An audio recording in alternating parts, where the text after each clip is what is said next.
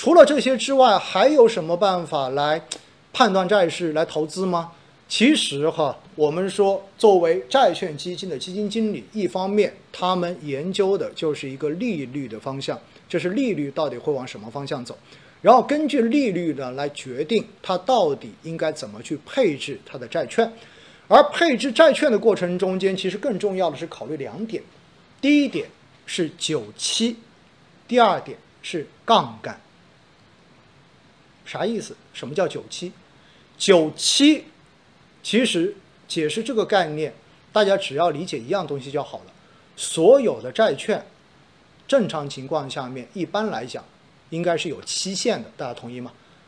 也就是比如说我找你借钱借六个月，或者我找你借钱借一年，找你借三年、借十年，那么这个时候你会发现哈，它都有个到期日，债券的到期日。那么这个东西。如果是一个债券型基金的话，它肯定不止买一只债券，它是买了很多只的债券，几十只甚至上百只债券。那么这些债券的一个综合的到期时间就叫做久期。所以呢，大家可以这样理解：久期越长，意味着这个投资组合中间拿的这些债，它的到期日就隔得越远。那么到期日越远，正常情况下面是不是意味着它的静态收益或者说它的票面利率就应该要更高一些啊？那回过头来，如果久期很短，也就意味着拿的都是很短时间之内就会到期的债券的话，那是不是意味着相对而言它的票面的静态收益、它的利率可能就没有那么高啊？对吗？所以久期到底是选择长还是短，这是基金经理们要去做的事情。哎，那大家可能就会问了。那什么情况下面选择九期长？什么情况下面选择九期短呢？再举个例子，大家就明白了。我们把九期哈比喻为一根钢丝，呃，钢丝绳。就比如说我们以前看过很多杂技演员，对不对？走钢丝。如果这根钢丝长达一百米，架在哎两个这样子的山顶的中间一百米，然后让你走过去，各位。你觉得风险大不大？啊，大家觉得风险大极了，对不对？因为这么长，而且的话呢，风一吹过来的话，这个摆动的幅度也蛮吓人的。那如果现在在两个这个间隙中间，这根钢丝仅仅只有一米长，那我想问一下大家，让你去走这个钢丝，你觉得有没有风险？大家可能觉可能就会说了，这有什么风险？可能我都不走这个钢丝，我就一跨就过去了，对不对？而且就算我踩这个钢丝，我基本上一步我就过去了，所以基本上没有什么风险。所以，在债券投资中间，大家就可以用这一个例子来进行理解：久期越长，那么这个组合受利率风险、利率变化影响而形成的波动风险就会越大。而久期越短，相对而言，它受利率变动而带来的波动风险就越小。把这句话再翻译一下，也就意味着在纯债基金中间，久期更长的债券型基金，它的风险其实是要比久期更短的债券型基金更大一些的。那为什么有基金经理会愿意配更长的久期呢？如果他对于未来的一个利率下行是比较看好的，认为债券市场长期来讲应该处于一个牛市的阶段，那么这个时候肯定他愿意把久期拉得更长，因为这样子未来获得的长期回报会更高一些。但是如果基金经理对于债市接下来的这一个变化并不是很乐观，或者说，对于短期利率市场的这种波动比较担忧的话，它很有可能就会把整体投资组合的久期变得更短一些。所以，久期的长短选择其实是取决于基金经理对于债市未来方向的一个判断。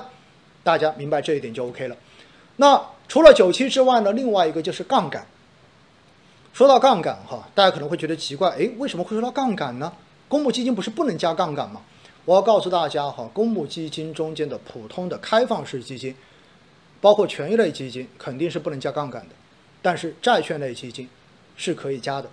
普通的纯债类基金的话呢，杠杆最高的话可以加到就是最终可以做到百分之一百四十的仓位。这就是为什么我们平时看这种普通的权益类基金的季报跟年报，你会发现公布持仓的时候，他会说百分之七十多的持仓，百分之九十多的持仓，对吧？但是如果你看一个债券型基金的季报，有可能会发现它的持仓比例居然是百分之一百零几的，这是有可能的，因为最高不低呃不超过百分之一百四十，这就是一个正常我们说债券型基金可以加杠杆的上限。那为什么会允许债券加杠杆呢？因为本身债券类资产的投资风险是比较低的，而且的话呢，因为它的投资风险比较低，所以正常的债券型基金的这一个预期收益率。如果你完全靠拿债券来获得静态收益，实际上它是不具备太大的吸引力的。所以，通过把手中所持有的债券，然后进行抵押卖出，然后把这个钱借进来，重新再买这个债券，实际上就是一个抵押借款，然后重新加杠杆的过程。这样子的话呢，可减去这个融资成本之后，加上杠杆。可以显著的来增强整个债券投资组合的一个预期回报，所以呢，这个时候哈加杠杆策略其实也是债券型基金中间非常重要的一个投资策略。当然，说到加杠杆，大家就知道了，如果遇上市场好，你杠杆加对了，那自然可以贡献更高的回报。但是如果未来的市场预期不好，你加杠杆就会带来更大的损失，是不是这么一个逻辑？所以，作为债券型基金经理，他们很重要的，根据市场的判断，第一个是调整久期，第二个就是来决定加杠杆的这个幅度，或者到底加不加杠杆。因此，我们说哈，如果把前面的这些内容做个归总的话，你就会发现，债券型基金的收益其实来源于哪几块？第一块，本身债券的到期的一个利息收入，对吧？票息。这一个的话呢，是债券型基金很重要的一个收入。第二的话，可以在二级市场上面进行债券的买卖，来获得相应的投资收益，二级市场的投资收益。第三块的话呢，可以根据对于市场的判断，来灵活的调整的久期的长短，来争取更大的收益。而第四块的话呢，就是根据对于市场的判断，来决定是否加杠杆，跟杠杆到底加多少，来增厚债券的收益。而还有一块。